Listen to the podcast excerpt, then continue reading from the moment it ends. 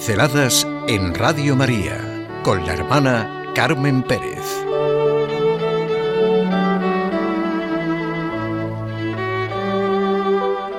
Con un convertido, la última bienaventuranza. El convertido del que hablamos es Fabriz Azhad, quizá me la he ido nombrar mucho porque me encanta, un filósofo y escritor francés que pertenece al Consejo Pontificio para los Laicos. Su mirada es la de un enamorado de Dios, sorprendido por la realidad. Basta ver con qué ojos mira a su familia. La última frase de su libro, La fe de los demonios o el ateísmo superado, es que por su mujer y sus hijos es un ser de carne y no solo de papel. Su familia es el ostensorio de Dios en su vida e infinitamente más que sus libros son su verdadero, es su verdadero camino de fe. La fe comienza dentro de nosotros. Como dice él, antes de mirar la paja en el ojo del ateo, probemos a interrogarnos sobre nuestro credo. Podremos comprender que la fe no es un simple privilegio, sino una exigencia de amor.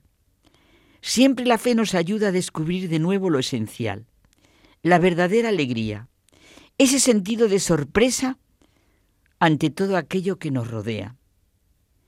¿Quién de nosotros no ha sentido el arañazo de una mirada sarcástica, agresivamente burlona, la ironía mordaz y cruel con que de manera consciente o inconsciente se nos ofende y maltrata?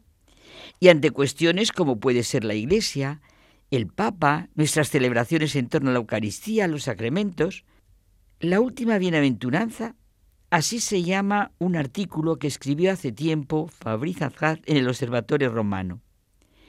Ciertamente, ningún creyente puede ser ajeno a la tormenta que está arrollando a la Iglesia y que este pensador convertido hace relativamente poco al catolicismo, la vive como la última bienaventuranza.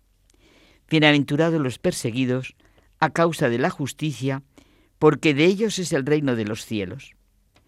Perseguidos por la justicia, porque en el fondo del corazón Sabemos todos lo que es la justicia, la ley natural y universal para todos, lo que realmente es bueno, noble y digno para el ser humano, aunque luego las ideologías y los intereses lo olviden a la hora de legislar en la sociedad y de los proyectos educativos. Los crímenes cometidos por sacerdotes no pueden más que suscitar horror el Papa Benedicto XVI lo subrayó ya hace años con palabras fuertes. En la carta a los católicos de Irlanda dijo, hay que actuar con urgencia para contrarrestar esos factores que han tenido consecuencias tan trágicas para la vida de las víctimas y sus familias y oscurecido la luz del Evangelio como no lo habían logrado ni siquiera las persecuciones. Brota de nuestra condición de familia de hijos, llorar nuestros pecados, porque cuando los cristianos no luchamos contra las tinieblas, nos convertimos en los peores cómplices y caemos más bajo que un perseguidor pagano. El bien, cuando se corrompe, es el peor mal que puede existir. El amor prostituido, asesinado, es el odio. La envidia y el odio van siempre unidos, se endurecen y fortalecen recíprocamente. Pero nunca podemos olvidar que el amor de Dios es más grande que el pecado, que donde abunda el pecado sobreabunda la gracia. Y la exclamación de la Iglesia, feliz culpa que mereció tal redentor. Por eso nos recuerda el autor del artículo las sorprendentes palabras del Sermón de la Montaña. Bienaventurados los perseguidos a causa de la justicia, porque de ellos es el reino de los cielos. Tenemos que alegrarnos de la persecución, porque nada es un obstáculo para el amor y la misericordia de Dios, sino el espacio mismo en el que se puede realizar la radicalidad del testimonio. Es la ocasión de vivir realmente de la caridad, del amor de Dios ante el perseguidor. Fabriz Adjad señala motivos para alegrarnos incluso en este linchamiento mediático. los medios más antipapistas se transforman a su pesar en apologistas de la fe. El sentirse obligados a enfangar a toda la Iglesia, a todos los sacerdotes, a deformar los hechos, a falsear la información, es la prueba de que en realidad no tienen mucho que reprocharles. La irracionalidad de su reacción juega en su contra.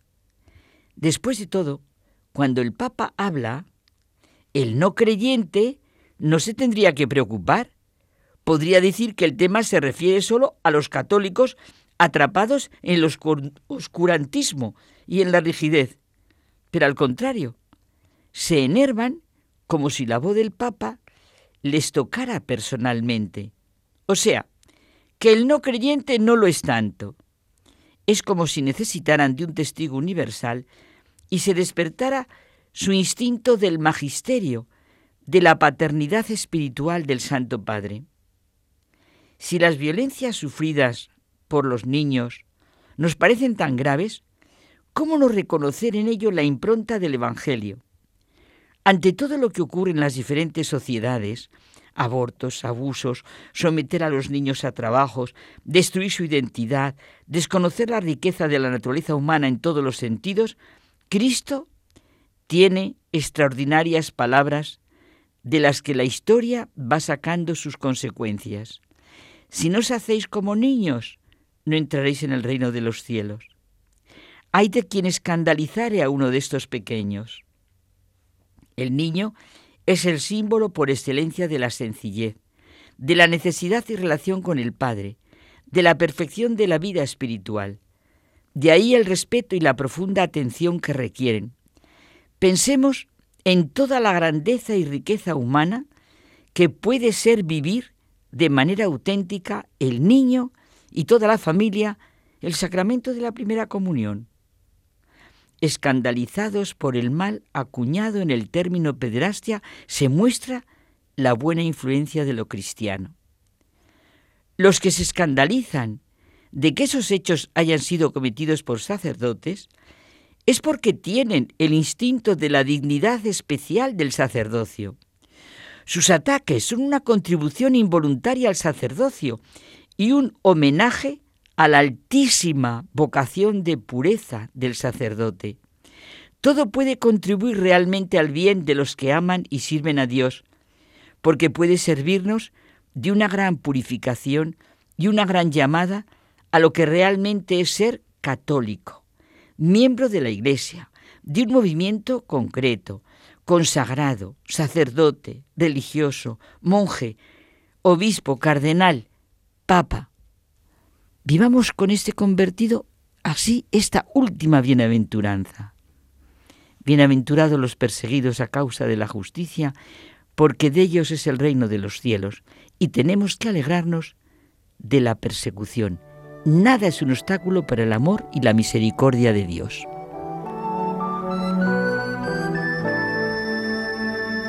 Pinceladas en Radio María con la hermana Carmen Pérez.